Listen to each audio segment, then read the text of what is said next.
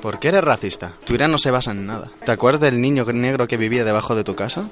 Esas mañanas en las que te ibas con los colegas a insultarlo. Ya no insultas tanto cuando es tu jefe, ¿verdad? Si algún día te enfrentas a tus demonios, verás que son blancos como tú. Es un mensaje, de solidarios en las ondas.